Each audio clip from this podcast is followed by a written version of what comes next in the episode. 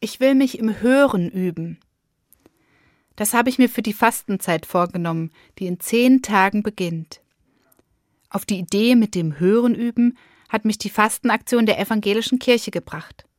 Die heißt in diesem Jahr Üben. Sieben Wochen ohne Stillstand.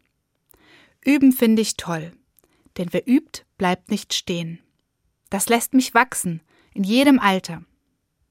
Und darum mache ich auch in diesem Jahr mit bei der Fastenaktion. Ich will das Zuhören üben. Denn ich rede viel. Besonders in meinem Beruf als Pfarrerin.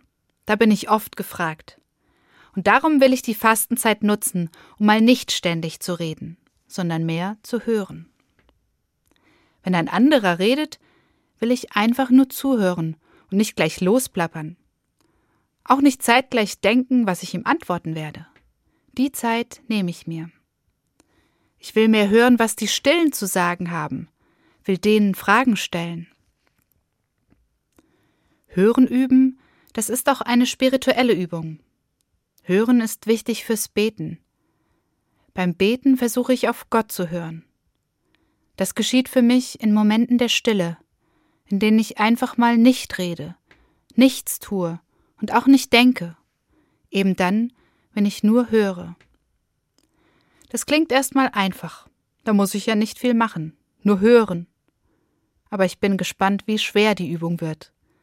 Denn hören heißt auch aufmerksam sein, mich selbst zurücknehmen und mich nicht ablenken lassen. Ich freue mich darauf, denn im Hören üben steckt bestimmt so manche Lektion.